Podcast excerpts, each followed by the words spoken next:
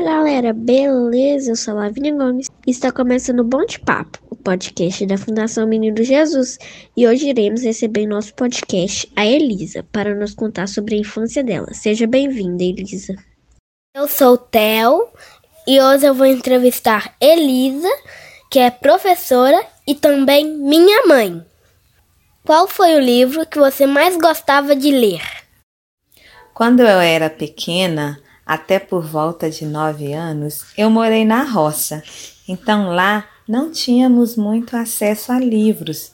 Os meus pais não tinham hábito de ler, então o pouco que eu lia, eu lia na escola.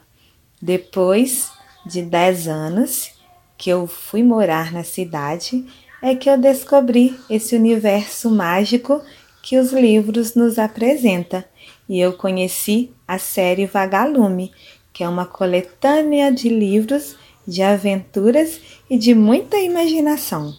Qual era seu maior sonho? Meu maior sonho era ter uma profissão, mas como morando na roça não tínhamos muitas oportunidades para estudar e ter uma profissão, a gente vivia um dia de cada vez. Brincávamos muito, não tínhamos brinquedos comprados, por isso criávamos brinquedos com as coisas que encontrávamos na natureza. E desta forma tive que lutar e correr muito atrás para poder realizar meus sonhos.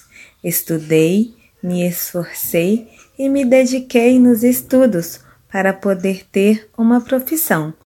Pois quando eu era criança, eu não sonhava muito com coisas do futuro.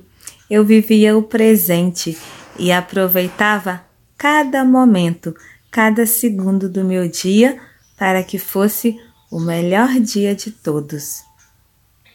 Obrigada pela entrevista, Elisa.